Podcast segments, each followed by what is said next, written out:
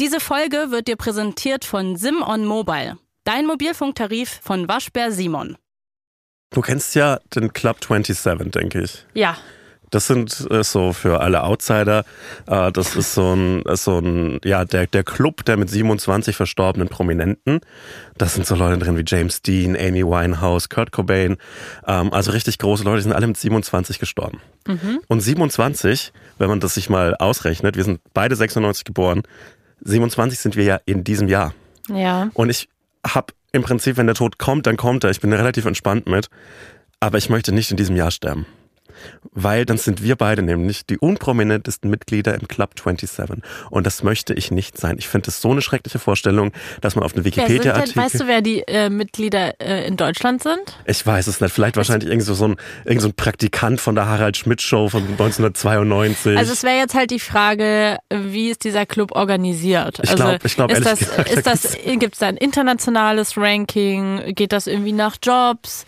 Geht es dann doch vielleicht nach den einzelnen Ländern? Gibt es irgendwie nochmal einen Unterschied zwischen USA und EU? Also das würde mich dann erstmal interessieren. Also ich Um jetzt mal aufzumachen, wie irrelevant wir dann an der Stelle wären. Also wer zum Beispiel drin ist, 5. Januar 2012, Krankheit, Nicole Bogner, österreichische ehemalige Sängerin der Symphonic Metal Band Visions of Atlantis. Mhm. Und ich sag's wie es ist, die hat so einen rot unterlegten Wikipedia-Artikel in der Liste, das heißt, es gibt die nicht.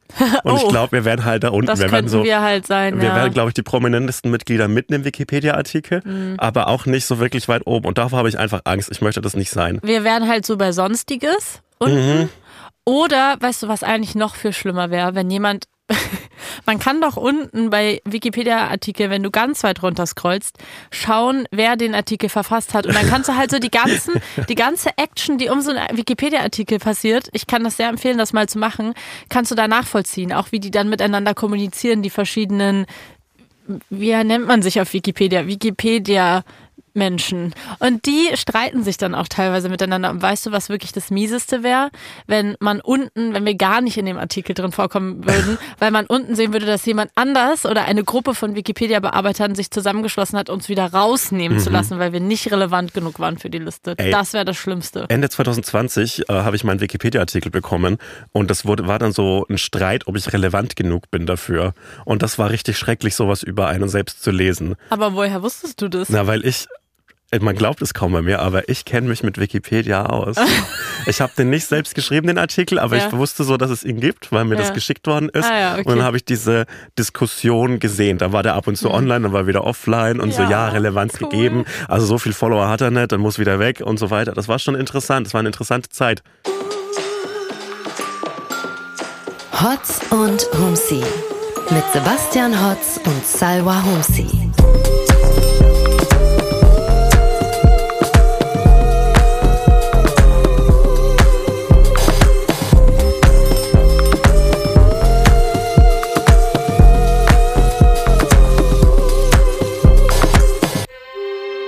Herzlich willkommen zu Hotz und Humsi. Hallo.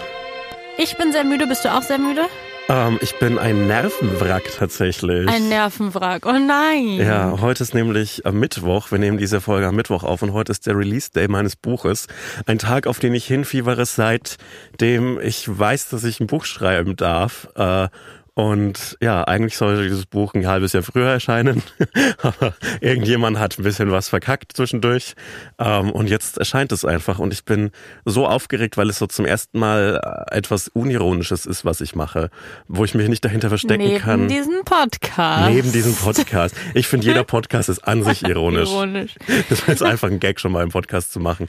Aber das ist so, ja, das sind 288 Seiten und die sind jetzt einfach so in der Welt und Leute beurteilen die und nehmen die wahr und finden das gut oder finden das schlecht und lassen sich davon unterhalten oder nicht. Und äh, dafür bin ich verantwortlich. Und das ist irgendwie ganz, äh, ja, aufregend, äh, schrecklich verstörend und ich verstehe nicht, wie Leute das jede Woche machen mit so einer, ja, mit einer Fernsehsendung wie du. Also jede Woche hat jemand eine Meinung zu dem, was du gemacht hast. Wie schrecklich ist das denn?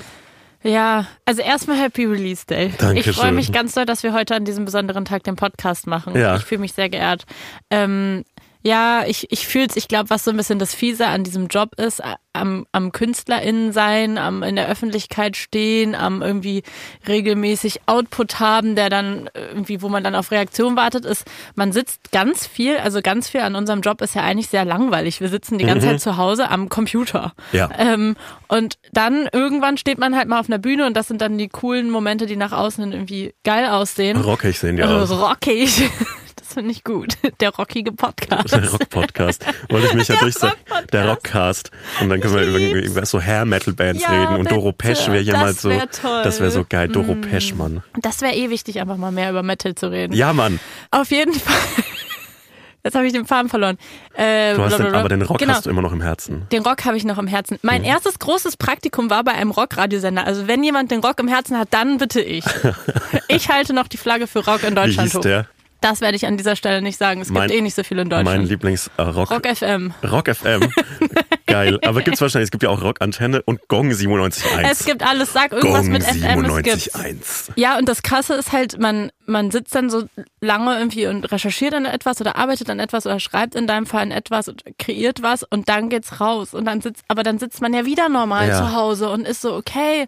Und wie finden die Leute das jetzt? Ja. Und ich glaube, damit können viele KünstlerInnen sich identifizieren, dass man dann erstmal in so ein Loch fällt. Ich bin ja wirklich süchtig nach Feedback. Ich möchte unbedingt. Ist das so? Ja, ich will das ganz dringend haben, mhm. weil sonst werde ich ja nicht besser. Mhm. Und deshalb, wenn ich so eine Fernsehsendung geschrieben habe zum Beispiel, dann scrolle ich wirklich wie manisch durch die YouTube-Kommentare darunter, weil ich wissen will, ob die Leute das gut finden. Mhm. Und dann muss man natürlich so ein bisschen filtern, weil nicht jeder äh, Lügenpresse GEZ, äh, Volksverräter, El Blocco, El Blocco Kommentar ist irgendwie so ist irgendwie so relevant. Aber manche Dinge haben ja durchaus ein Gewicht und durchaus eine äh, eine richtige Kritik. Mhm. Und danach bin ich wirklich süchtig, weil so viel Feedback bekommt man sonst nicht. Also klar, Leute können deine Tweets liken, Leute können sagen, gute Sendung, aber ansonsten, woher soll ich es denn wissen? Hm. Und deshalb haben mich die letzten Wochen wirklich wahnsinnig gemacht, weil ich nicht wusste, ob das Buch okay ist. Weil bisher haben das ja nur Leute gelesen und in Anführungszeichen rezensiert, die ein finanzielles Interesse daran haben, dass das ein gutes, erfolgreiches mhm. Buch wird. Also mein Lektor hätte mich einfach die letzten Shoutout David, äh, die letzten anderthalb Jahre anlügen können äh, und mir sagen können, ja, es passt schon, passt schon. Und er will einfach mhm. nur den fucking Paycheck haben von so einem Influencer-Arschloch, das jetzt ein Buch mein, zu, meinen zu schreiben zu müssen. Klassische Imposter-Gedanken. Ja, Alle, wirklich furchtbar. Alles ist eine Ey, Lüge, ne? Du bist hier nur ja, aus Versehen. Also ich, ja. ich habe ich hab im, im Sommer 2021 diesen Vertrag unterschrieben mhm. und ich habe mich ultra lang nicht getraut, meinem wirklich sehr, sehr lieben Lektor die ersten beiden Kapitel zu schicken, mhm. weil ich Panik davor hatte, dass er das so liest und sich so denkt, geiler Gag, aber kannst du bitte mir jetzt das richtige Manuskript schicken, weil das ist es ja wohl nicht, wofür wir dich unter Vertrag genommen haben. Mhm. Und äh, ich meine, es gab Leseproben und ein Storyboard und so weiter, aber es war so, äh, ich, ich hatte einfach wahnsinnige Angst, dass das alles nicht funktioniert und dass ich so dann in irgendeiner Hotelküche äh, Teller abspülen muss, damit ich den, den, den Vorschuss wieder reinholen kann und so weiter. Ich hatte davor Panik und ich habe mich ultra lang nicht getraut, ihm das abzuschicken und äh, musste dann so richtig gedrängt werden, so hey, langsam hätten wir ganz gerne ein Manuskript. Und du hattest es eigentlich die ganze Zeit schon fertig, so der Klassiker und andere sind so, hm, ja, der schiebt das wahrscheinlich vor sich hin, warum schickt er das nicht? Aber du bist eigentlich die ganze Zeit so schick ist heute. Nee, doch nicht. Ja, ich habe mich einfach nicht getraut. Es war wirklich so, schrecklich, ein schreckliches, ja. ein schrecklicher Gedanke, so diesen Kindheitstraum aufzugeben, mhm. indem man so äh, dass sich das alles vernichtende Feedback von so irgendeinem so irgend so einem äh, Lektoren äh, Gefühlsmenschen Feingeist äh, einholt. Ich fand das eine schreckliche Vorstellung. Ich musste das dann irgendwann mal machen. Und ähm, ich glaube, die Geschichte erzähle ich jetzt das erste Mal richtig in der Öffentlichkeit. Ja, ich weiß, dass ja was ganz, ja. ganz Schlimmes schiefgegangen ist bei diesem Buch. Und das ist, also ja. ich finde krass, dass es überhaupt rauskommt. Also Oder es rausgekommen ist, ist. Rausgekommen ist in diesen, in diesen Minuten. Ähm, also wir schreiben den äh, November 2021. Und im ZDF-Magazin wird gerade äh, ein Musical aufgezeichnet. Ein Musical, in dem ich mitgewirkt habe, in dem ich ein bisschen mitgeschrieben habe, aber vor allem eine kleine Rolle gespielt habe, gesungen habe, getanzt habe. Ein großer Tag für mich als großer Musical-Fan. Ähm, das war dieses Eierwurf von Halle Musical. Mhm. Und wir haben Montag, Dienstag wirklich manisch geprobt, manisch, weil wir Angst hatten, dass wir es halt verkacken und haben wirklich die ganze Zeit geprobt, die ganze Zeit gesungen, getanzt, wirklich, wir haben uns die Füße wund getanzt, so schrecklich Oh haben wir getanzt. nein. Es war wirklich anstrengend. Aber ich, aber es war das, äh, der Outcome war sehr gut. Worth ich habe es gesehen und war so, ich will auch auf dieser Bühne Ja, Mann, mittanzen. es war- hat richtig Spaß so gemacht. viel Spaß aus. Es hat auch wirklich Spaß gemacht, aber zwischendurch natürlich äh, riesige Panik. Und zwischen der Generalprobe und der Aufzeichnung äh, schreibt mir David, mein Lektor, relativ drängend, schick jetzt mal das Scheißkapitel. Schick jetzt mal das Scheißkapitel. Du hast doch angeblich geschrieben, du kleiner Lügner. Schick jetzt mal das Kapitel. Und es war doch die ganze Zeit so von meinem, von meinem äh, Management, die im, ähm, im Kontakt mit dem Verlag stand, mit so, äh, du Sebastian, du kannst auch ganz einfach sagen, wenn du nichts geschrieben hast. Äh, Das ist voll okay. Es passiert bei AutorInnen öfter, dass die das nicht packen anzufangen. Sag's uns mal. Und ähm, ich war dann so ein bisschen wütend, weil ich mir gedacht habe, natürlich habe ich geschrieben, ich habe einfach nur massive Störungen in meinem Gehirn, weil ich Angst habe. Und dann äh, habe ich so einen Link geschickt auf die Dropbox, in der äh, dieses, äh, in, der, in, der, in der diese beiden Dokumente, Kapitel 1 und 2 lagen. Und äh, bin dann zur Aufzeichnung gegangen, äh, zwischendurch wieder zurück an meinen Computer und es war so, ey, ich kann die Datei nicht öffnen. Mhm. Scheiße. Warum kann er die Datei nicht öffnen? Dann bin ich draufgegangen, auch in, in meine Und Dropbox. vor allem du warst wahrscheinlich schon die zwei Stunden, wo du den Laptop so aus, Ja. den, aus den Augen verloren hast, warst du schon so, oh Gott, oh Gott, gleich wird er was geschrieben Ja, genau, haben, genau. jetzt hat er es gelesen. Und es war so eine Antwort mit AW-Rückfrage. Oh Gott. Es war wirklich schrecklich. Ich kann es nicht öffnen. Und dann bin ich Rückfrage, ist das dein Ernst? Dann, dann bin ich in meine Ja. Dropbox gegangen, habe das geöffnet und dann war so ein ein, ein Fenster hat sich geöffnet, das, für das das Wort sus erfunden worden ist, äh, mit so, äh, ja, die Datei kann nicht äh, gelesen werden, möchten Sie das wiederherstellen? Aber es war nicht so, es sah weird aus auf jeden Fall. Und deshalb habe ich da erstmal nichts gemacht und war so, ja, es war halt ein bisschen blöd, weil das war keine Sicherungskopie auf der Dropbox, sondern es war die einzige Kopie. Warum? Weil ich äh, gedacht habe, dann kann ich immer cool von jedem Gerät, von meinem Computer zu Hause, vom Laptop und so weiter, kann ich das, äh, kann ich das äh, bearbeiten in dieser mobilen Word-Version, die man hat. Turns out, äh, es gab War nicht so cool. es war nicht so cool, weil äh, im November 2020 war noch ein anderes Ereignis. Äh, und zwar gab es noch den Gerichtsprozess des Drachenlords. Und ich wollte Mhm. auf der Lokalzeitung, bei der ich mal ein Praktikum gemacht habe, da wollte ich den Artikel zulesen, weil es ja in Nürnberg war. Und äh, habe mich dann da, Nein! habe mich dann da Was? eingeloggt. Und es gab wohl irgendwie ein Passwortleck. Und wenn es ein Passwortleck gibt, wenn so Accounts, Mhm. äh, Datenbanken, Datensätze äh, released werden. Und ja, äh, es gibt dann findige Leute, die verschlüsseln dann äh, Partitionen von Dropboxen zum Beispiel und erpressen sich äh, so Bitcoin oder so, damit man dieses Mhm. Dokument wieder bekommt. Aber es, man bekommt es natürlich nicht wieder. Es war einfach ein Scam. Boah, Und das ist ja aber so, das Oberunglück. Wem passiert denn sowas? Und weißt du, was sich diese Geschichte anhört? Ausgedacht. Es klingt ausgedacht. Es klingt einfach nach einer Lüge von jemandem, der nicht richtig Ja. dieses, dieses dumme, dieses dumme Buch geschrieben hat, diese dummen Kapitel geschrieben Und hat. dein Lektor fragt dich Ja, so seit Monaten, und- wann kommen die Kapitel und du so, also folgendes, ja wegen Ja, Drachenlord. Und ja. dann wollte ich mich da einloggen. Ja. Und äh, naja, und dann wurde das gehackt und äh, ja, jetzt habe ich nichts. Es ist die digitale Version von Hausaufgaben gefressen, weil Ja. jeder normale Mensch bearbeitet ja Dokumente nicht in der Mini-Mobile-Word-Version von fucking Dropbox. Es Nee. ist so dumm. Ich schäme mich so sehr dafür. Es ist so äh, das demütigend. waren zwei Kapitel. Es waren zwei Kapitel. und wie viele sind es jetzt am Ende geworden? naja, es sind jetzt halt neun Kapitel. Okay, gut. Das heißt, es war nicht mal die Hälfte. Nein, es war nicht mal die Hälfte. Aber es war halt gerade Und- der und- erste Und Schritt. und Ne? ich glaube, es hat schon gut getan, dass ich das nochmal geschrieben habe. Das, das meiste musst du ja einfach nochmal schreiben, damit du so äh, weiterkommst. Äh, es war richtig schrecklich. Es, es war richtig, und vor allem, es klingt so sehr ausgedacht. Es klingt so Ja. gelogen und es ist so eine äh, Verbindung von dummen Umständen. So, warum habe ich diese Zwei-Faktoren-Authentifizierung nicht angemacht, wo man immer noch so einen SMS-Code eingeben muss oder so einen E-Mail-Code, damit man ja, sich das sind so Sachen, kann? wo man sich denkt, ja, irgendwann mache ich mal so einen Tag und da setze ich mich mehr hin und kümmere mich ich mal, mich, das. ich kann mich sehr ge- genau daran erinnern, dass ich die ausgeschalten habe, damit ich nicht immer diesen dummen Code eingeben muss, wenn ich mich auf meinen Laptop oder so. Nicht dein Ernst. Ja, es war richtig die dümmste Verkettung von Umständen, die es Oh auf der ganzen Welt so gibt. leid. Aber ich habe dann so mit ein bisschen Druck, äh, glaube ich, ein besseres Buch geschrieben, als es davor war.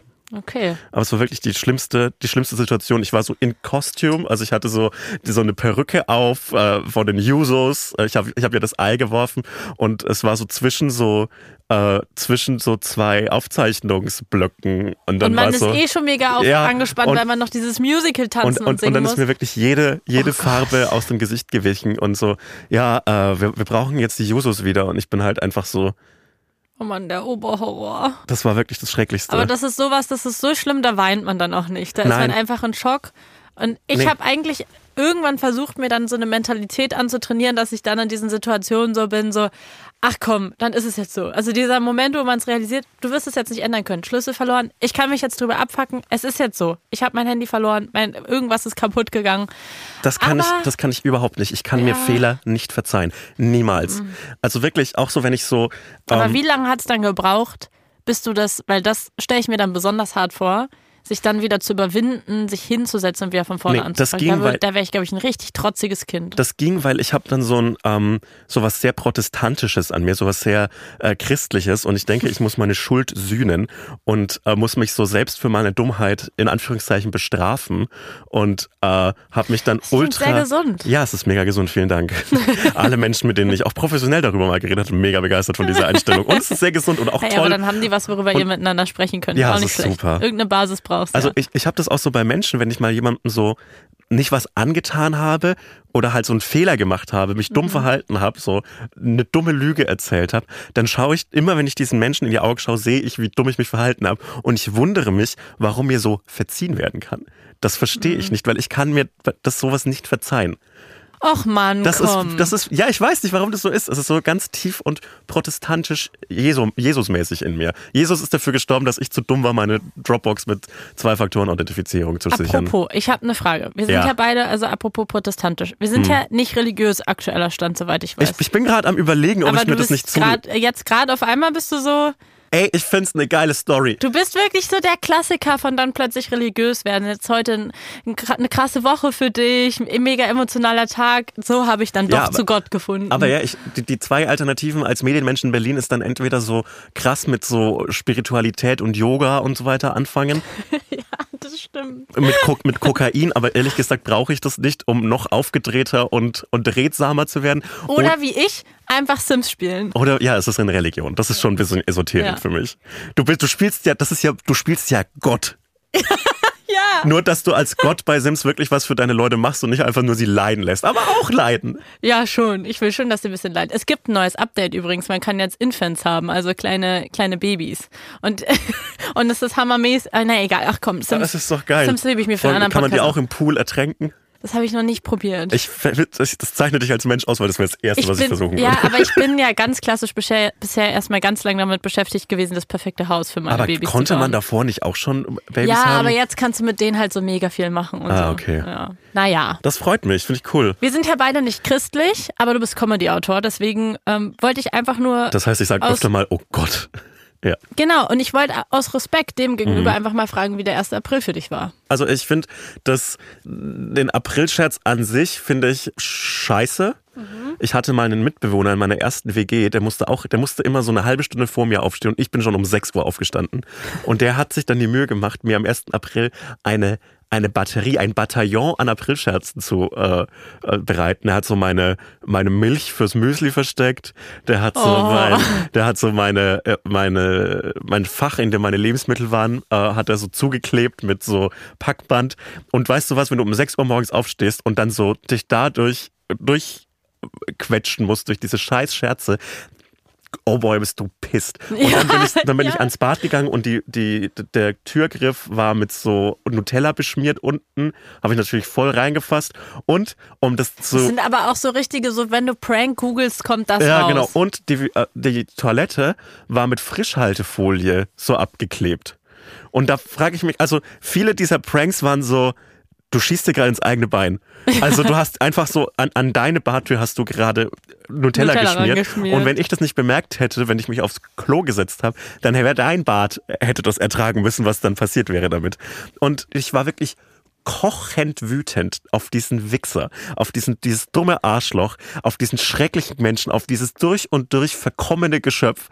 Und ich habe mir den ganzen Arbeitstag, habe ich mir dann überlegt, was kann ich dem antun, um mich maximal zu rächen? Was kann ich tun, um ihn wirklich zu zerstören, zu ruinieren. Hast du seinen Wikipedia-Eintrag gelöscht? Ich habe mir so viele Dinge überlegt, was man machen könnte. Und kurz bevor ich zu Hause war, ist mir der maximal schwerste Schlag eingefallen. Und ich habe einfach nichts gemacht. Werbung. Sebastian, Mhm. wir sind im Werbeblock und unser Werbepartner ist einer, mit dem ich, glaube ich, sehr, sehr, sehr, sehr happy gewesen wäre als Jugendliche, weil da habe ich mich regelmäßig damit beschäftigt, Webseiten zu bauen. Mhm. Nicht, weil ich so mega nerdy war und wusste, wie man ernsthaft Webseiten baut, aber weil ich einfach andauernd irgendwelche Projekte an den Start gebracht habe. Also zum Beispiel einen eigenen Blog. Dann hatte ich noch einen anderen Blog. Ich habe ich hab mir auch eine eigene Website gemacht. Da habe ich meine ähm, selbstgezeichneten Mangas hochgeladen. Ähm, ich weiß nicht, was ich mir davon erhofft habe. Ja, es ist niedlich. Warum hast du nicht HTML drauf geschafft? Ist doch easy. Bisschen HTML, mal so einen schönen VHS-Kurs dazu machen. Oder gibt es da eine einfachere Möglichkeit? Es gibt einfachere Möglichkeiten und zwar Squarespace. Und I wish, ich hätte das damals schon auf dem Schirm gehabt und ich würde mir heute, also wenn ich in der Zeit zurückreisen würde, würde ich sagen, 13-jährige Salvi, mach dir doch deinen Blog oder deine Website, wo du deine Mangas hochlädst mit Squarespace, weil das Coole ist, und das liebe ich wirklich, das ist wie ein Baukasten da. Und du kannst am Anfang zum Beispiel sagen, ich möchte das und das mit der Website machen, ich stelle mir das und das damit vor, klickst dich da so ein bisschen durch und dann wird dir schon ein erster Designentwurf vor oder so mehrere, so wie Templates, die quasi schon in diese Richtung gehen, wie du deine Website haben möchtest. Und dann kannst du die aber auch voll easy anpassen, einfach so Bausteine austauschen. Das heißt, man muss sich eben nicht Also- erstmal lange also- HTML draufpacken. Das ist, klingt deutlich entspannter, als sich HTML draufzuschauen. Das hätte ich mir Ja. sparen, den Nachmittagskurs in der Schule da sparen können Wirklich? damals. Ja, schade. Da hätte ich mich auch, vielleicht, vielleicht hätte ich dann mehr Spaß mit meinen Freunden haben können, wenn ich welche gehabt hätte. Aber ich habe leider HTML-Kurse gemacht. Ja, und Squarespace hat auch richtig viele verschiedene praktische Eigenschaften. Also je nachdem, was ihr dann halt mit dieser Webseite machen wollt. Ne? Also ihr könnt da zum Beispiel easy Kurse anbieten. Zum Beispiel einen Manga-Malkurs, einen Twitter-Kurs, einen Punch-Needle-Kurs. Und wenn du ein paar Mangas vielleicht äh, verkauft hast, dann kannst du über Squarespace sogar Kundenrechnungen erstellen lassen. Von der Überprüfung von Leads bis zur Rechnungserstellung und zum Zahlungseingang kannst du alles in einem einzigen optimierten und anpassbaren Workflow erledigen mit Squarespace. Ja, und noch viele weitere Funktionen. Also eigentlich alles, was ihr euch von einer guten Website wünscht. Zum Beispiel Analytics. Also das ist ja immer ganz praktisch, wenn man weiß, wer, woher, warum auf deine Website kommt. Mit Leistungsstarten, Verkäufer und Website Analytics hast du das alles im Auge, wie deine Reichweite wächst, Verkaufsstatistiken verfolgen und erfahren, wie du dich auf neues Engagement konzentrieren solltest. Alle Daten, die du für die Skalierung deiner Marke oder deines Unternehmens brauchst, sind vollständig eingebunden und übersichtlich dargestellt mit Squarespace. Squarespace. Also wirklich, wenn ihr euch eine Website machen wollt und noch drüber nachdenkt, wie macht es so? Alle Infos über Squarespace findet ihr in den Shownotes oder unter de.squarespace.com slash hotzhumsi. de.squarespace.com slash hotzhumsi. H-O-T-Z H-O-U-M-S-I. Werbung Ende. Und ich habe nicht, ich habe Einfach das, so ghosten. ja, ich habe ihn einfach so Nee, geghostet. Gaslighting nennt man das, Das im ist doch Internet. kein Doch, das ist Gaslighting. Gaslighting, so, dass er gar nicht mehr genau weiß, habe ich die April-Scherze gemacht oder war nämlich- das nur in meinem Kopf? Weil ich habe das morgens nämlich alles aufgeräumt natürlich und weggemacht, weil das ist gut. Ja, Ja. das siehst du, aber das finde ich gut. Aber wie, wieso bin ich denn jetzt der Gaslighter? Er wollte, dass ich so in mein, du hast ihn in mein nee, Bad nee, nee, pisse. positiv auf eine empowernde, feministische Art, kann man schon fast sagen, hast du ihn gegaslightet. Aber ich finde, das ist die erwachsene Reaktion, als was ich zwischendurch machen wollte, weil ich wollte ihm wirklich einfach Eine so, reinhauen. ich wollte ihm die Nase brechen. Sagen wir mal, wie es ist. Ja, aber finde ich, naja, Hättest du es einen geileren Prank gefunden? Er macht so Nutella an Türgriff und ich breche ihm einfach die Nase ab. wenn die davor schief war und dann wieder gerade ist, hast du ihm auch wenigstens noch einen Gefallen getan. Ja, dann hätte ich so bis heute ein schlechtes Gewissen, deshalb, das ist ja auch nichts. Und so finde ich mich einen, einen coolen Rocker. Hast du den, den Elon Musk äh, April-Scherz mitbekommen? Oh, hat er nicht dieses Hundememe als Ja. äh, Twitter-Logo Und das genommen? Lustigste daran ist, dass es zwei Tage zu spät kam. Elon Musk kann nicht Geil. mal bei Twitter einen April-Scherz machen. Weil es gerade zu wenig Leute gibt, die da arbeiten und sie es nicht schnell umgesetzt genau. haben? Oder hat er vergessen, dass 1. April war? Oder Ich glaube, es ist eine Mischung aus beidem. und sicher, dass es auch ein 1. April-Gag war? Oder war es ein 3. April normale Elon Musk-Aktion? Ja, aber das ist, also, wenn du einen Gag machen willst, einen großen Prank, dann machst du den nicht kurz nach dem 1. April. Den machst du irgendwann mal im, im Juni oder so. Weil so ist es einfach so peinlich. Wie findest du denn den 1. April? Bist du auf irgendwas reingefallen? Weil ich, Nein, ich bin auf etwas es war ein reingefallen. ganz normaler Tag und am Abend ist mir aufgefallen, es war 1. April und ich war irgendwie ein bisschen enttäuscht.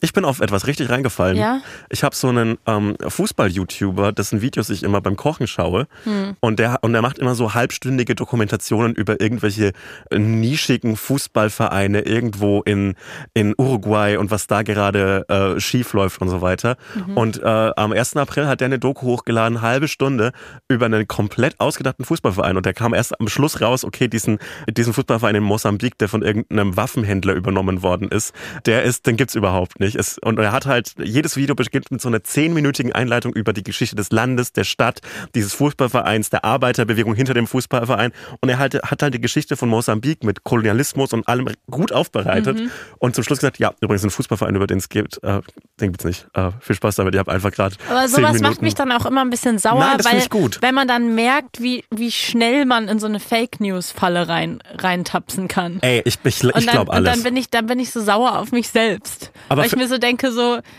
wer weiß noch was wahr ist und was nicht. Aber findest du, also das große Fake News in Anführungszeichen, Beispiel, dieses Bild vom Papst in dieser heftigen Winterjacke. Hast du es mitbekommen? Ja. Und dann ist herausgekommen, ich finde, man hat es gesehen, dass, es, äh, äh, dass das Ja, Fake ist. aber es sah äh, schon krass echt aus. Es sah schon richtig gut aus, aber er hatte so einen Glow auf der Wange und ich habe mir gedacht, das ist, das ist nicht mein Pope Francis. Ich würde mir wünschen, zum Thema Fotos im Internet, es erscheinen Mhm. ja gerade immer mehr Fotos von prominenten Menschen mit Franziska Giffey. Langsam wird's komisch. ja. Erst war es Felix Lobrecht, jetzt ist es Campino. Mhm. Ich, langsam, irgendwas ist da merkwürdig und jetzt frage ich mich, warum hat ihr niemand schon diese Jacke angezogen? Das stimmt. Für mich ist das auch, für mich ist jetzt jedes Bild im Internet KI generiert. Für mich gibt's keine echten Bilder mehr. Ja, das Ja. wird KI mit uns machen, Ja, dass wir wenn- eben wirklich nicht, also wirklich, das ist genau das, was ich meinte mit dem 1. April-Joke. Man, man merkt einfach, dass man eigentlich allem nur noch so ein bisschen glauben kann oder dem meisten einfach nicht mehr. Ich glaube das meiste nicht. Wenn jemand ein schönes Urlaubsfoto postet, denke ich mir so, du, du klein, du hast irgendwie eine gute KI Wir gefunden. wissen die das, alle, du hast dich Ja. gerade mit deinem Partner Ja. gestritten Ja, und sitzt zu Hause und heulst und findest dein Airbnb scheiße, Loser. weil überall so kleine versteckte Kameras sind. Tut mir leid, dass bei dir so schlecht läuft, kommentiere ich dann. Also nochmal zum Thema Comedy habe ich noch was mitgebracht. Äh, Oh. Jennifer Aniston. Ja. Für mich äh, steht diese Woche im Stern einmal natürlich deines Buchreleases auf jeden Fall. An zweiter Stelle möchte ich mich dafür aussprechen, dass wir es mit Reboots einfach lassen. Leute, die ich früher als Kind toll fand, sollen einfach ihr Maul halten. Ganz im Ernst. Ähm, Jennifer Aniston ist gerade auf Promotour mit Adam Sandler für irgendeinen Scheißfilm. Das finde ich fantastisch. Ich Murder find- Mystery 2. Ja, keine Ahnung, ich habe nicht mal den Trailer geguckt. Die Promotour finde ich mega. Den Content, der darum entsteht, finde Ja. ich mega. Aber also sie hat in einem Interview erzählt, es ist ja auch so eine klassische Comedy, glaube ich, so eine amerikanische Comedy, wofür sie ja auch bekannt geworden ist.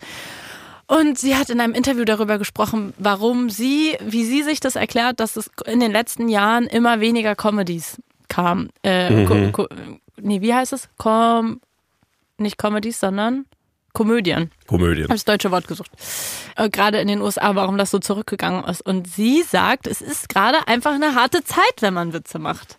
Und es gibt eine ganze Generation, und das hat sie so erzählt, so als wäre das so, so eine krasse Erkenntnis, die sie hat. Es gibt eine ganze Generation von jungen Leuten heutzutage, die finden Friends offensive. Und das ist, das ist wirklich hart, heutzutage Comedy zu machen. Und das ist total schade, weil wir sollten eigentlich alle ein bisschen mehr über uns lachen können. Und da war ich so, Jennifer Aniston, halt bitte einfach den Mund. Ist Friends nicht einfach 30 Jahre alt mittlerweile? es ist 30 Jahre alt, es ist super schlecht gealtert, es ist trotzdem unfassbar witzig. Ah, Ja, aber äh, manche Sachen sind halt einfach, manche Folgen sind halt einfach so, "Ugh, die skippe ich lieber, weil es geht irgendwie. Genau. Ja. Aber sie hat's halt leider nicht, also genau, man kann halt so damit umgehen und sagen, es war eine andere Zeit. Mhm. Das heißt nicht, dass man es jetzt irgendwie okay finden muss, dass man es irgendwie legitimieren muss, aber wir wissen alle, es ist im Kontext einer anderen Zeit passiert. Friends wird es so heute hoffentlich nicht nochmal geben. Es war super transphob für alle, die sich nicht mehr erinnern können. Falls ihr das das letzte Mal in den 90ern geguckt haben solltet. Wenn man es heute guckt, ist man echt so ernsthaft. Der Witz ist jetzt, dass diese Person schwul ist. Haha. Also es ist einfach, es ist schwulenfeindlich, es ist sexistisch, es ist transphob, es, Es ist ist einfach halt alles, was Comedy es sein kann. Es 90ern. ist rassistisch. Ja. Genau, es ist Comedy in den 90ern. Und man kann es dem auf eine Art irgendwie verzeihen, weil man es in die Zeit einordnen kann. Mhm. Äh, und aber selbst das schafft sie anscheinend irgendwie nicht, weil sie halt meinte, jo, ja, also das, also wir konnten damals noch über uns lachen und es war schon, es war schon witzig. Und das fand ich ein bisschen schade. Und deswegen, ja, weiß ich nicht. Ja, also man, ich, ich glaube, dass das halt irgendwie so ein bisschen äh, was mit dir macht, in Anführungszeichen, wenn so dein größtes Werk, mit dem du so durchgestartet bist, von, von dem du alles verdankst, so, äh, wenn das auf einmal so kritisiert wird für das, was es ist. Aber damit muss man einfach leben können und das so aushalten können. Und niemand verbietet ja jetzt per Gesetz, äh, dass man jetzt Friends schaut. Ich finde das immer so eine peinliche Diskussion. Comedy hat es schwer. Nein, mach einen ich anderen finde auch Gag. gar nicht, also ich finde diese Aussage, ich habe dann direkt nachrecherchiert, ob das wirklich so ist, dass weniger ähm, Komödien rauskamen in den letzten Jahren. Also in den USA auf jeden Fall tatsächlich Ja. schon. Ich glaube nicht, dass man es mit einer vermeintlichen Cancel Culture verargumentieren kann. Aber ich habe eher das Gefühl, dass der Trend immer mehr zu lustigen Inhalten geht Ja. und wir immer weniger Bock haben, uns ernsthafte Dinge anzuschauen. Alleine TikTok basiert doch auf Comedy. Jo, also auch so äh, weniger Comedies liegt auch damit, liegt auch daran, dass einfach so Kinos zwei Jahre lang Ja. basically zu waren und niemand mehr, äh, in, also richtig wenig Leute ins Kino gehen und diese Mid-Budget-Filme, die so halt ein normales Budget haben und nicht Marvel 800 Milliarden Euro sind sondern, und halt irgendwo dazwischen, die gibt's immer weniger. Aber ich finde, es gab in den letzten Jahren fantastische Comedies. Also allein was so, sorry, ich habe das die Woche zum ersten Mal geguckt, allein was Fleabag für ein fantastisches Comedy-Pacing Hast du jetzt hat. gerade erst geguckt? Ja, ich habe Oh das jetzt Gott. erst geguckt, weil das Ja. hat mich irgendwie, ich habe das irgendwie mit der mit der Serie Fireflies verwechselt. Mhm. Das ist so Sci-Fi-Ding, das mit einem schlechtesten Vorschaubild, das man je gesehen hat. Ähm, ja, es, äh, es, es sind so unglaublich lustige Dinge rausgekommen.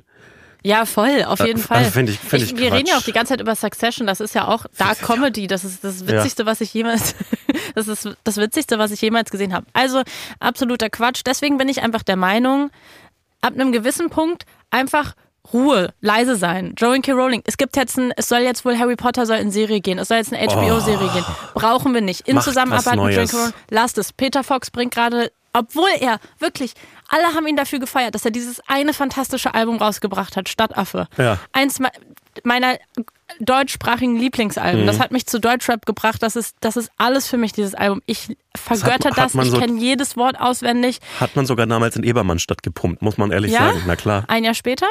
Ein Jahr später, 2014 dann tatsächlich. Und, äh, und das, der geile Move war, dass er dieses fantastische Album gemacht hat, was den Weg geebnet hat für diese ganze Musik, die dann von Casper, Materia und so weiter kam. Dieser, dieser Deutschrap, der es das erste Mal halt so äh, geschafft hat in Mainstream so richtig und in die Radiosender. Dafür hat Peter Fox den Weg geebnet, auch, auch wenn das damals gar nicht so richtig als Deutschrap gelabelt war Ja. oder wurde.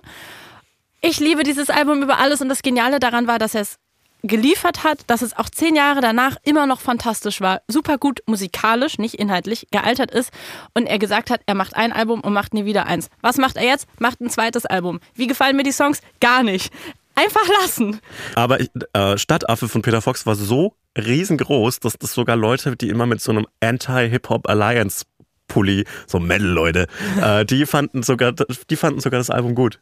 Ja. Oh ja, und dann habe ich so gesagt, hey Leute, das ist Hip-Hop. Und die waren so, nee, das ist doch Peter Fox. Und das war, so, nee, das ist Peter Fox. Das finde ich gut. das war so der, der Moment, in dem so, ja, Rap und Hip-Hop äh, so wirklich endgültig im, im Mainstream angekommen ist in Deutschland, glaube ich. Ich hatte diese Woche einen Moment, wo ich realisiert habe, dass es, also manchmal erschrecke ich mich, wie doll es im Mainstream angekommen Ja. ist. Und zwar habe ich einen Ausschnitt von The Voice Kids gesehen. Guckst du manchmal so solche Castingshows? Ich nehme mich Ich gar habe nicht. das noch nie geguckt. Ich, ich was es ist.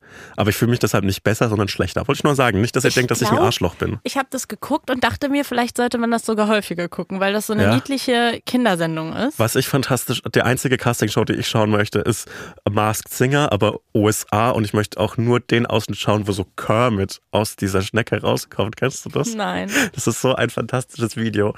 Äh, Das ist ein kleiner, ein kleiner Schaubefehl an euch. Kermit Masked Singer, das ist so eine Szene, da, da steigt, wird halt revealed, wer unter der Maske war und es war halt so eine Schnecke. Und dann wird die so aufgemacht oben und man sieht so die kleinen grünen Hände von Kermit, wie sie sich hochziehen und dann rastet das Publikum. Es geht nuts. Alle rasten aus, weil Kermit einfach in dieser Puppe war. Wie genial kann was sein? Das, das möchte ich bitte im Das Begleitmaterial ist einmal. so lustig. Es ist das Lustigste, was du je gesehen hast. Kermit einfach. Okay, erzähl du. Ähm, was wollte ich erzählen? Casting-Shows müsste man öfter Ach so, schauen. ja, Castingshows. Nein, ich weiß nicht, ob man Castingshows öfter schauen müsste, aber Hip-Hop ist sowas von im Mainstream angekommen. Ein 14-jähriges Mädchen, ich habe mir den Namen aufgeschrieben, Emma, ein 14-jähriges Mädchen, hat bei The Voice Kids, ich hätte jetzt irgendeinen Namen sagen können, ne? äh, hat Mockingbird, einen fantastischen Song von Eminem, mhm. gerappt. Und so cool, sie sah so cool dabei aus. Sie war so, sie kam einfach auf die Bühne und war schon einfach ein Star. Also ich würde sie sofort weg sein und ihren Vertrag geben und die einfach in zwei Jahren ganz groß rausbringen. Ja, in zwei Emma, Jahren melde dich 16. bei mir. Ja. Lass ja, sie doch mal so sechs Jahre noch. Lass sie doch erstmal bei dem Pfefferkorn noch mitspielen oder so. Und auf jeden Fall hat sie diesen Song von Eminem gespielt, äh, gerappt, performt und ich war erstmal so krass, dass ein 14-jähriges Mädchen heutzutage Eminem mhm. rappt, also dass das so der Song ihrer Wahl ist, weil als ich Jugendliche war, fand ich Eminem noch cool, aber ich glaube, wenn du jetzt 14 bist, ist es nicht unbedingt der coolste Rapper. Um, nee um auf diese Musik zu stoßen. Ja. Also da gibt es vielleicht ein paar andere Sachen, die man als Gen Z irgendwie gerade ansprechender Für mich ist, findet. Für mich ist äh, die Fangemeinde Eminems in Deutschland und die Fangemeinde von Rick and Morty in Deutschland deckungsgleich. Es ist genau dasselbe für ja, mich. Leider. Ja, es ist ganz genau dasselbe. Oh Mann, das ist so traurig. Auch er hätte zu einem gewissen Zeitpunkt einfach aufhören sollen. Ja, ich glaube aber, er ist fast noch ein bisschen würdevoller gealtert als andere. Wer saß denn in der Jury? Ja, es saßen natürlich die Fantastischen Vier in der Jury. Also Alle Michi, vier? Nein, müssen, müssen die sich so Michi Beck und Smudo. Und, und das Schlimmste sind die war, sie beide diesen, von den Fantastischen Vier? ja, sie, sie, sie hat. Äh, aber sie hat, was, was machen denn die anderen beiden? Ich weiß es nicht. Wo so, sind die anderen vier? Das sind so wie Batman. Du tagsüber sind Smudo und Michi Beck und nachts sind die anderen beide dran. Mann, sie hat diesen Song performt und ich war so, die, ich habe das ganz vergessen, wie diese Show funktioniert. Die, da ist ja dann auch Lena und so und irgendwelche Songwriter, die man nicht kennt. Ja. Die machen dann so einen Wettkampf darum, dass sie in deren Team kommt und wie sie die weird. irgendwie coachen können. Was Ja. mega awkward und mega konstruiert ist, aber egal. Und man hat schon die ganze Zeit so die Augen glitzern gesehen bei Smudo und Michi Beck und ich war so, oh nein, die, die sind jetzt so, wir connecten jetzt mit der 14-Jährigen, weil wir sind Hip-Hop und ich dachte mir so, sorry, aber die letzten Rapper, die ein 14-jähriger Rap-Fan heutzutage cool finden wird, sind Smudo und Michi Beck und die waren dann, die wollten die ganze Zeit auf so einer Hip-Hop-Basis irgendwie mit ihr abkuppeln und haben ihr dann so eine Faust gegeben und tatsächlich hat sie sich dann aber für die beiden entschieden. Ja, aber ja, ich hätte mich aber auch für Smudo, glaube ich, entschieden, weil notfalls kann ich ja Nicht für Lena. Nein, ich, ich hätte wäre zu für, Lena gegangen. ich hätte mich für, ja, bei Lena musst du schlimmstenfalls mit Mark Forster abhängen, auch cool, muss man sagen. Ja. Ich darf dann immer so gemein sein, der ist sehr nett in echt, leider.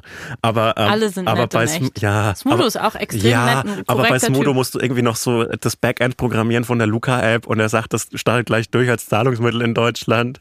Das ist irgendwie ganz weird. Ja, du musst halt überall so deine Abstriche machen. Ja. Bei Lena musst du halt noch schnell einen TikTok mitfilmen. Ich Es hab ist irgendwie- halt so und so. Ich habe irgendwie ein Herz für Smudo, weil der in Ich habe ein absolutes Herz fürs Smudo. weil der in der Zeit, als diese Luca-App rauskam und wirklich alle Jokes darüber gemacht haben, weil es einfach keine gute Idee war. Sau teuer. Ich glaube, so Brandenburg hat eine Million oder mehrere Millionen dafür gezahlt für diese dumme App und hat so drei Fälle mit Corona-Fälle mit dieser Luca-App nachverfolgt. Mhm. Ja, auf jeden Fall haben den halt alle so Jokes drüber gemacht für diese scheiß Luca-App. Weil die auch diese Datenschutzprobleme hatte Ja. und die Polizei hat irgendwie in die Daten einschauen können und so weiter. Und, dann, und er hat immer so religiös, was übrigens jeder deutsche Promi auf Twitter macht. Äh, Wenn ihr irgendwen beleidigen wollt, der auf Twitter ist, macht's, schreibt einfach den Namen. Alle suchen ihren Namen auf, auf Twitter. Macht es einfach. Ja, der hat einfach seinen Namen die ganze Zeit gesucht auf Twitter und hat dann auf jeden Tweet mit so einer. Luca-App-Kritik reagiert und dann auch so Leute geblockt. Und das finde ich herrlich. Ich block ja auch Aber gern jetzt tu Leute. nicht so, als hättest du es noch nie gemacht. meinen, Na meinen Namen, ich mache das die ganze Zeit. Ja. Ich, also ich nehme mich da auf keinen Fall aus. Ich mache Okay. das die ganze Zeit. Ich mache das ähm, jetzt im Moment richtig viel, Oh nein, das ta- Mann. Aber darüber ich will wir auch wissen, noch wie die reden. Du Leute kannst doch nicht finden. jetzt heute am Tag des Buchreleases dir schon alles reinziehen. Genieß es doch erstmal, freu dich doch erstmal. Ich wollte noch zu Smudo sagen, warum ich ernsthaft ein Herz für ihn habe. Ich habe ähm, vor einem Jahr an einer großen Doku über Xavier Naidoo gearbeitet und ähm, wir haben ganz, ganz lange recherchiert und der Witz ist ja, dass alle irgendwie immer, sobald irgendwas bei Xavier Naidoo passiert, stürzen sich alle drauf und haben irgendwie ein großes Maul und wollen sich dazu äußern. Aber wirklich von den Leuten, die mit ihm gearbeitet haben, KünstlerInnen, Labelseite, ManagerInnen, also wirklich alle, alle, alle Seiten, die irgendwie mit ihm zu tun hatten, will sich keiner äußern. Ich hatte wirklich eine Ja. riesen, riesen, riesen lange Liste. Ich, ich weiß nicht mehr, wie viele Leute wir angefragt haben. Ich kann mich nicht mehr erinnern. Es war bestimmt 100 oder mehr als 100. Und wir haben auch mit diesen ganzen Leuten gesprochen, also einen großen Teil von denen persönlich telefoniert, versucht zu überzeugen, versucht zu verstehen, warum niemand mit einem sprechen will. Und Smudo war der Einzige, der mit uns gesprochen hat. Und das hat tatsächlich, das hat geholfen, um das Ganze ein bisschen besser zu verstehen. Und das fand ich korrekt von ihm. Weil da, Fair. weil alle haben immer so eine große Klappe, gerade irgendwie Künstler in der Musikbranche. Aber wenn es dann wirklich mal darum geht, sich zu distanzieren von jemandem, der wirklich sehr gefährlich ist, dann wollen irgendwie alle nichts mehr damit zu tun haben. Und das fand ich eine stabile Aktion von ihm. Deswegen an der Stelle habe ich ein Herz von Smudo. Also da hat er mich wirklich überzeugt, weil, ähm, ja, weiß ich nicht, fand ich, fand ich korrekt. Ein Herz für Smudo. Ja. Ähm, ich habe äh, in Bielefeld gewohnt, als die Corona-Pandemie losging. Und es gab ja auch davor schon sehr berechtigte und sehr richtige Kritik an Xavier Naidoo und Gründe, warum man vielleicht nicht auf ein Konzert von ihm gehen sollte. Aber es war so ein riesiges Plakat irgendwo in Richtung des Ortsteils, in dem ich gewohnt habe, auf dem beworben war ein Open Air, auf dem so äh, Santiano und Xavier Naidoo spielen sollten. Und es ist, wurde so mit jedem Tag weitere Pandemie äh, lustiger, dass dieses Plakat da hängt, weil es sollte irgendwann mal im August sein. Und man wusste schon, ah, that's not gonna happen. Und aus verschiedenen Gründen. Und irgendwann wurde es einfach, wurde, erst wurde äh, der Xavier Naidoo-Teil des Plakats abgenommen. Und dann wurde der Santiano-Teil auch abgenommen, aber halt, weil, weil im August ging das halt nicht mit Cancel riesigen. Open Cancel Culture. Der eine hat beide im Prinzip vom Virus dahin gerafft. Beide Open Air Auftritte auf unterschiedliche Arten. Herrlich. Ähm, apropos vom Virus dahin gerafft, wenn es nicht vom Virus dahin gerafft hat, ist äh, Donald Trump. Äh, Ja. Da war auch eine interessante Zeit auf Twitter, als äh, äh, der Gesundheitszustand von Donald Trump minutiös dokumentiert worden ist Stimmt. und er so aus diesem Helikopter ge gelaufen ist. Äh, wirklich insane, insane things happening. Auch wieder ein richtiger Succession-Moment. Ich sag's, Ey, es ist. Ich bin komplett. nur hier da, um das die ganze Zeit zu kommentieren. Komplett. Ich habe es noch nicht geguckt übrigens, Succession. Ich habe äh, noch Nee? nicht die Okay, vierte Staffel. Ich mache ich mach vielleicht am Osterwochenende. Oh, ja, das finde ich Mhm. gut. Schön Eier essen, ganze Zeit hart gekochte Eier Ja. und äh, Succession schauen, das ist für mich ein Wochenende. Und machst du dir das Ei im Joghurt, bitte? Das ja, das mache ich, aber hart gekocht. Ey, wie stehst du zu, einer, zu einem Ei auf Pizza drauf? Nee. Nee, Nee, findest du nicht gut? nee, Gar nee, nicht das gut? funktioniert gar nicht. Also ich finde, man kann echt fast auf alles ein Ei drauf Ja. machen. Ähm, bei einer Bollo hättest du mich fast. Oh, ja, wenn du es als Bowl verkaufst, als Italian Ja. Bowl, Ra- Italian Ramen oder Du so, hast noch so ein bisschen geschnippelte Avocado Jo, dran, ein bisschen it. Mango, fertig. fertig. Äh, aber findest du es nicht gut? Also so ein Nee, Ei so auf nein, die Pizza drauf, nein, so kurz vor. Schluss, Nein, find ich nicht finde ich manchmal ganz lecker. Aber wenn man, Findest du, das heißt manchmal. ja, manchmal finde ich das ganz lecker. Manchmal bestelle ich mir das. Manch, wirklich Du manchmal. bestellst dir das? Wo kann man das denn bestellen? Wo, Das kann man was? bei vielen Pizzerien bestellen. Mit einem Ei? Mit einem Das Ei. ist wieder so ein Dorfpizza. Nein, das ist kein Dorfpizzading. Wie, ist das ein hart gekochtes Ei da drauf? Das ist die Frage. Ist es eine Kugel, die, die Kugel, also ist es jetzt, jetzt habe ich das ist Detailfragen. wie so Oliven, ist es sieben ein Stück, sieben ja, ganze genau. Eier. Oder sind es so Wachteeier, so kleine, dass wirklich mehr so an, an eine Olive rankommt? Ist die in Scheiben geschnitten mit so einem Eierschneider? Ist es in der Mitte noch, ist es wachsflüssig? Das willst du ja haben. Du willst, wenn du eine, ein Ei auf einer Pizza hast, möchtest du, dass das so kurz bevor die Pizza fertig gebacken worden ist, so drauf gemacht worden ist, damit es so noch ein bisschen so eine Flüssigkeit innen hat. Hm. Du willst es wirklich wie so ein Spiegelei auf der Pizza drauf haben. Hm. Äh, Es klingt, wenn man so erzählt, wirklich eklig. Ja, Und wenn du es bestellst, also per ist Lieferdienst es auch bestellst, eklig. Werbung. Wir machen heute Werbung so ein bisschen auch für uns selber, oder? ja. Endlich. Folgt mir auf Instagram. Nein, nicht so. Schade. Folgt mir auf Instagram, da ist genug Follower. Also, wir kommen nochmal nach Köln. Wir machen ja eine kleine Tour dieses Jahr. Die ist ausverkauft und wir spielen aber noch ein zweites Mal in Köln und zwar beim Here and Now Festival am 10. August in der Halle Tor 2. So ist es. Und äh, auf diesem Here and Now Festival äh, gibt es noch ganz, ganz viele andere Live-Shows von ganz, ganz tollen Podcasts, zum Beispiel von True Love oder aus, von meinem persönlichen Favoriten Geschichten aus der Geschichte oder zum Beispiel auch Eyes in the Dark. Und äh, solltet ihr Bock haben auf uns oder auf einen anderen Podcast, äh, dann würden wir uns sehr freuen, euch da zu treffen. Das lohnt sich auf jeden Fall dabei zu sein. Tickets gibt es unter hereandnowfestival.de und die Infos dazu und wie man genau and Now Festival schreibt, das findet ihr in den Shownotes. Man schreibt's wie hören. Es Hören und jetzt hören Festival. und jetzt. Hören und jetzt. Also hereandnowfestival.de. Das ist wie in Succession, als sie diesen, diesen Slogan für die, für den Nachrichtensender, We hear you. Und dann, Ja, stimmt. Ja, naja, also, los geht's, wir freuen uns und liebe Grüße. und auch in die Shownotes. Shownotes, ja. Tschüss. Werbung Ende. Also das Ei hat die Eigenschaft, dass es recht schnell alle Geschmäcker um sich herum aufnimmt. Das ist ganz toll manchmal. Ja. Manchmal, wenn in einem Lieferfahrzeug beispielsweise geraucht wird, hast du einfach so ein Spiegelei, das nach Zigaretten schmeckt. Was? Wo bestellst du denn deine Pizza? Und, und wenn du in so einem Lieferdienst bei einer unbekannten, in einer unbekannten Stadt, zum Beispiel München bist und Lust hast auf eine Pizza mit einem Ei Weißt du drauf. doch, dass du das nicht in Berlin bestellt hast. Aber es gibt's auch in Berlin. Äh, wirklich, äh, da draußen gibt's so viele Pizza mit Ei-Freaks und du beleidigst sie gerade. Das Ja, ist meine beleidige Kultur. die an das ist meine. Kultur. Das Problem ist, wenn du eine Pizza mit Ei bestellst, dass du nicht weißt, ob das eben schmackhaft oben drapiert worden ist, als Spiegelei und noch so kurz mit gestockt worden ist, oder ob du halt so Scheibenei bekommst. Und dieses hart gekochte Scheibenei auf einer Pizza ist so widerlich, das ist grauenvoll. Und da habe ich mal im Hotelzimmer in München einen Papierkorb voll mit so rausgepulten Eierscheiben von der Pizza hinterlassen, die auch nach Zigaretten geschmeckt haben. Habe irgendwie kein Glück mit meinen Lieferdiensten. Ich, hab- ich Nee, hol aber mir ich immer das glaube auch, das ist ein bisschen selbst gewählt, das, dieses Pech. Ich will damit einfach nicht. gewählt? Ja, also wer sowas bestellt, ich will damit einfach nichts zu tun haben. Ich halte finde es da fantastisch.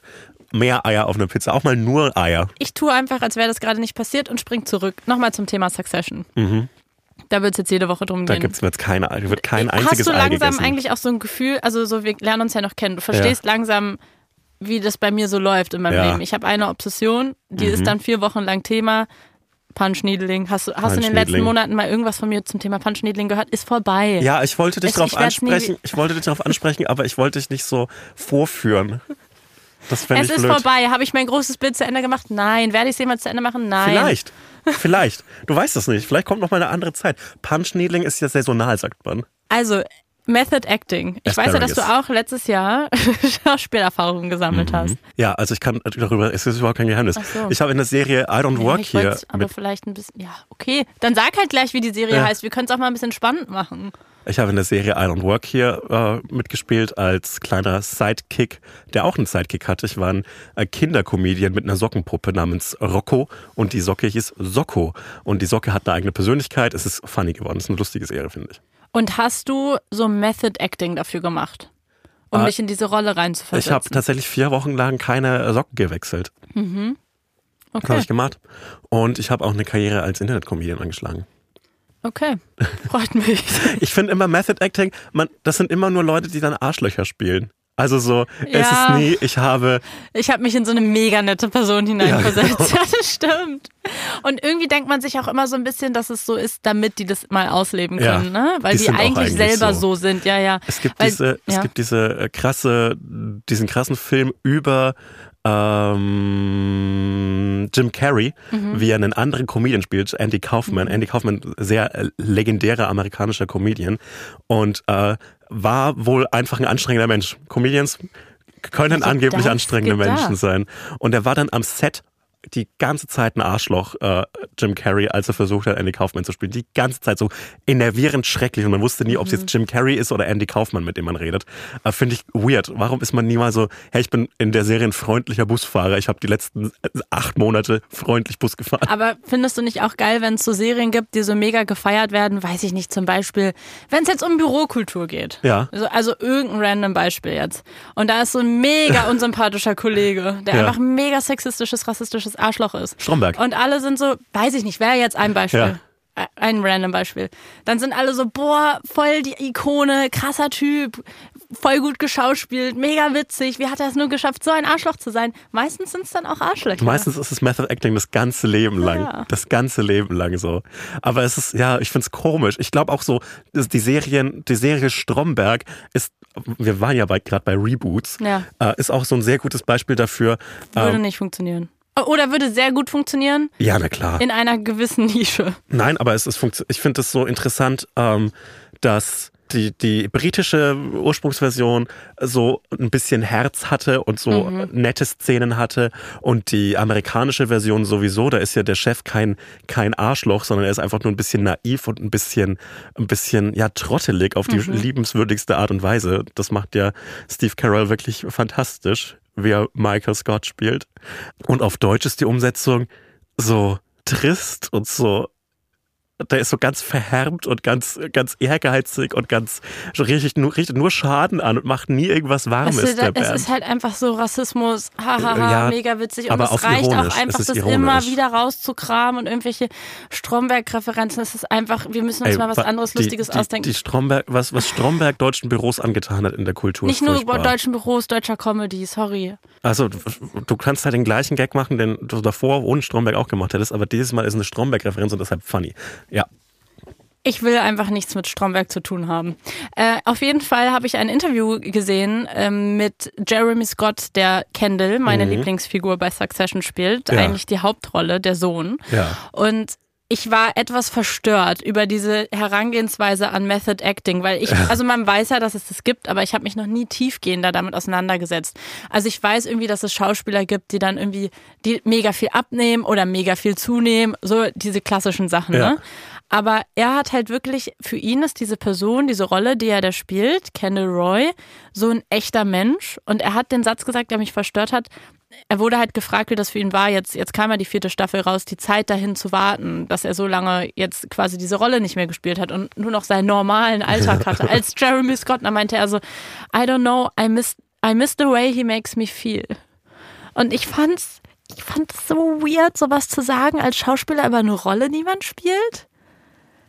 Ich weiß irgendwie, Geht mir irgendwie, irgendwie ein bisschen zu irgendwie weit. finde ich den Satz hot. Ich weiß nicht warum. Ja?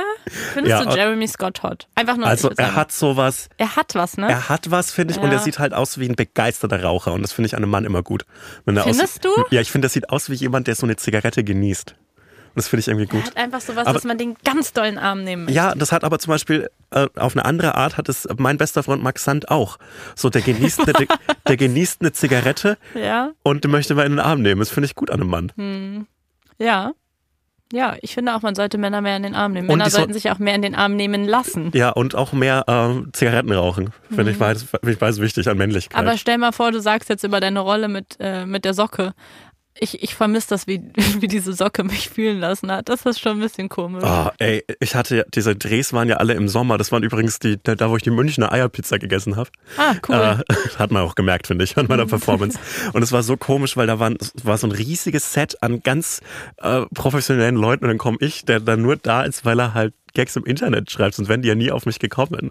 Und das war so ganz komisch, weil ich hatte panische Angst, dass ich so diesen Dreh verzögere, weil ich das nicht auf die Reihe bekomme. Aber hast du nicht. Nee, ich habe das alles hinbekommen. Das Einzige, was verzögert hat, ist, dass meine Rolle ein Poloshirt und eine lange Hose anhatte im August in München bei so Das ist 35 gemein. Grad und ich habe wirklich getropft und die mussten mir das immer so abtupfen und ich war sowieso schon aufgeregt und dann kamen immer diese Leute an, haben mir den Schweiß weggetupft und dann habe ich noch mehr geschwitzt. Also schon wieder eine neue Form von Schweiß. Nee, das war ein normaler Schweiß. Das war jetzt nicht Schauspielschweiß, Schweiß. Schweiß. Einfach Schweiß. Bühnenschweiß, Sonnenschweiß. Sonnenschweiß. Hitze, Hitze, Hitzeschweiß. Hitzeschweiß. Normaler Schweiß. Okay, normaler Schweiß. Das wäre ein guter Podcast-Name. Nee, das ist irgendwie eklig. Doch, es ist wie normale Milch. Normaler Schweiß. Normaler Schweiß. Normaler Schweiß klingt wie, als wenn wir so zwei Radrennfahrer, die immer Und im dann Winter würden nach wir sowas Mallorca machen, fahren. so ja, ähm, wir werden in jeder Folge von diesem Podcast besprechen wir eine Schweißart auf Basis von Gefühlen und deswegen sprechen wir jetzt heute zum Beispiel über Angst. über er mit Erik Zabel, dem Radrennfahrer, und der sagt, welche Arten Schweiß er kennt. Genau. Bergfahrschweiß, Sprintschweiß, Sprintschweiß, äh, Treppchenschweiß. Dann machen wir so eine Folge, äh, eine Staffel und dann würden wir danach eine andere Form von Körperflüssigkeiten. Also pro Staffel. Mm, normale Pisse.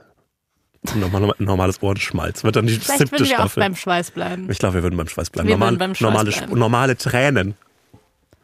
Uh.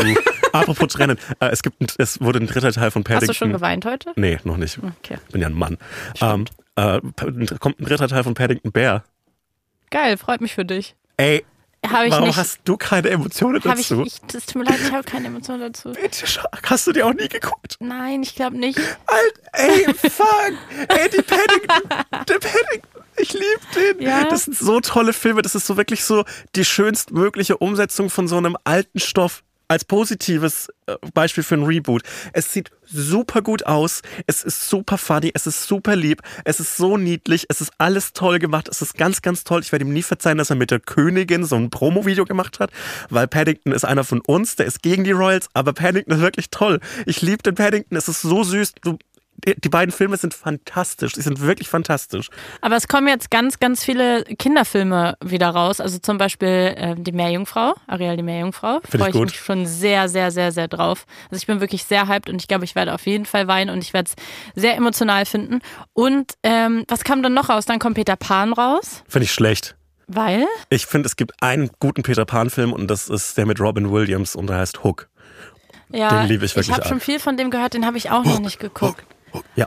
Ja, Äh, der Barbie-Film. Hast du den Trailer ja geguckt? ich wollte ja. gerade darauf kommen und ich, äh, es ist ja ein Riesending. Ja. im Internet und es ist, Ja. es ist, äh, es ist jetzt schon Popkultur. Ja. Ich check's nicht, Wieso nicht? weil ich, ich, ich find's witzig. Es macht mir auch gute Laune, das zu sehen. Ich finde den Trailer gut, es ist gut gemacht. Ich finde gut, dass Dua Lipa dabei ist. Ja. Das unterstütze ich. Ja. Aber ich check's nicht. Ich, Ich ich, find- finde, Barbie ist jetzt grundsätzlich eigentlich erstmal nicht etwas, wo wir uns alle darauf einigen sollten, dass das was Gutes ist. Aber das ist Außer wir ab- machen vielleicht so ein feministisches, vermeintliches Netzwerk mit Badass Girlbosses. Ja, aber der Film wird von Greta Gerwig gemacht. Das könnte schon einfach ein sehr, sehr guter Film werden.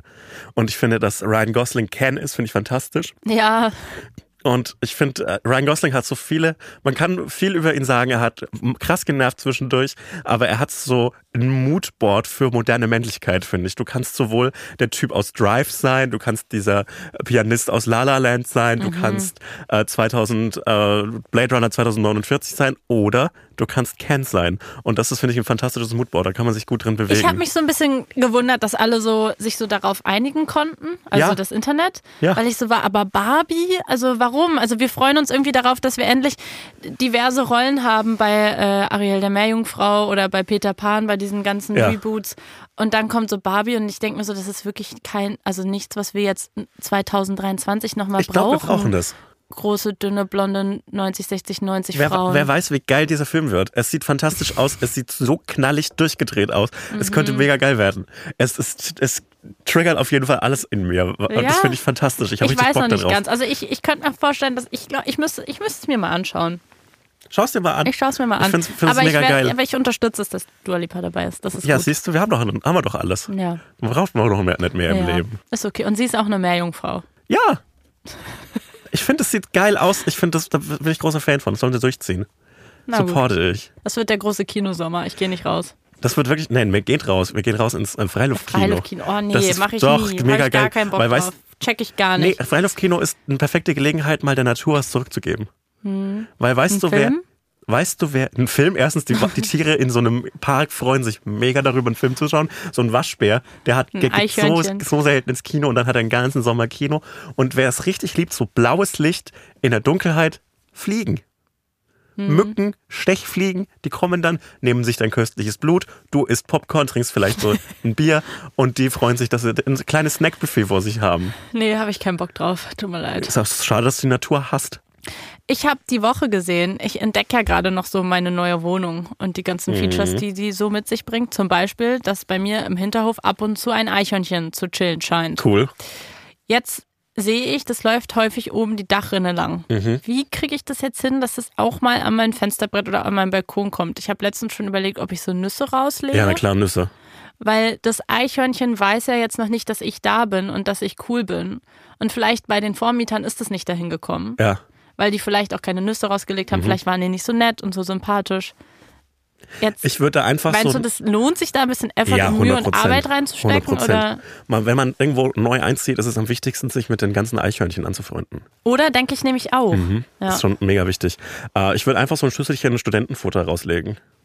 Weil das lieben Falls die. die studieren. Falls sie studieren. Aber nicht, dass da so ein paar Studenten bei mir auf dem Balkon sitzen. Das wäre mega In kacke. meinem Kopf waren ja gerade so 70er Jahre äh, RAF-Studenten mit so, die haben auch Zigaretten gedreht und so, ey Mann, das ist voll nicht cool.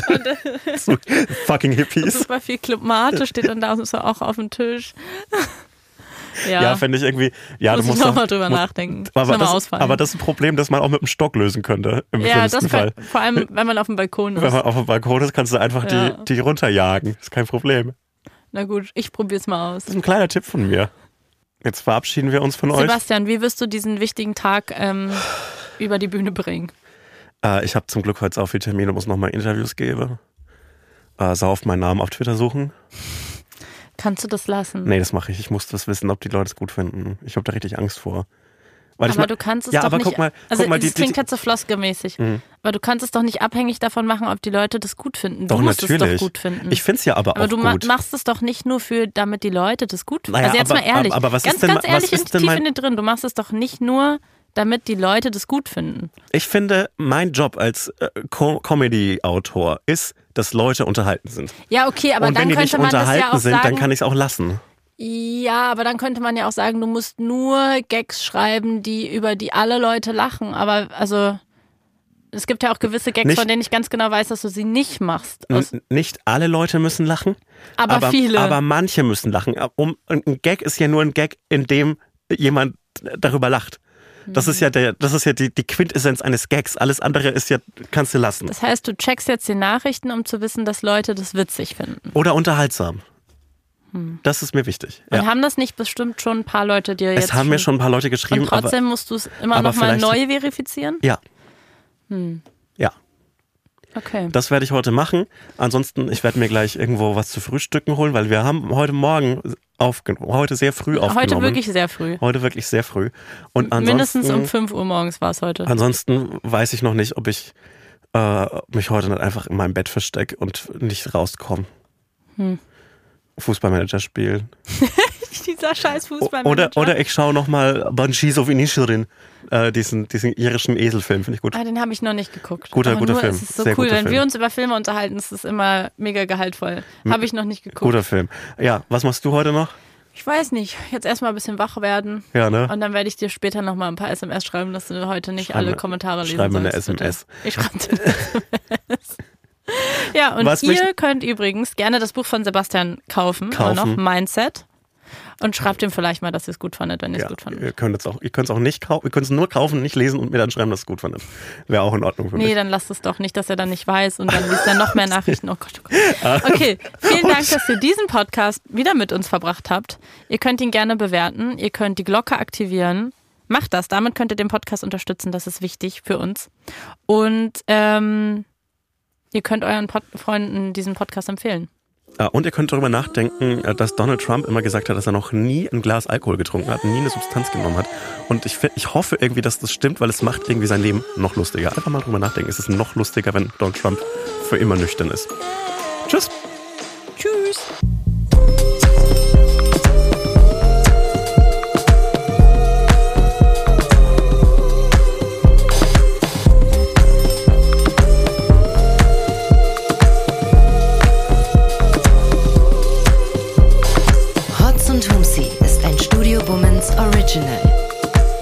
Folgen hört ihr jeden Samstag, überall, wo es Podcasts gibt.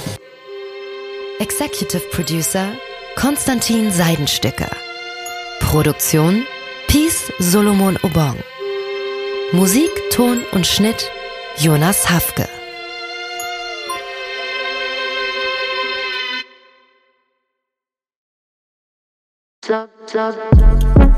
Buh, Stefanie Giesinger hier. Mit mir habt ihr nicht gerechnet, oder? Ich bin nur kurz hier, um euch über meinen Podcast zu erzählen, G-Spot. Bei dem spreche ich über alle möglichen Themen, wie zum Beispiel Sex, Feminismus, Beziehungen und auch vergangene Beziehungen. In der aktuellen Folge spreche ich mit meinem Ex-Partner Markus Butler über alles, was wir so erlebt haben, was wir vielleicht sogar bereuen, wie wir uns jetzt fühlen, wie wir Liebe sehen und was wir uns für die Zukunft wünschen.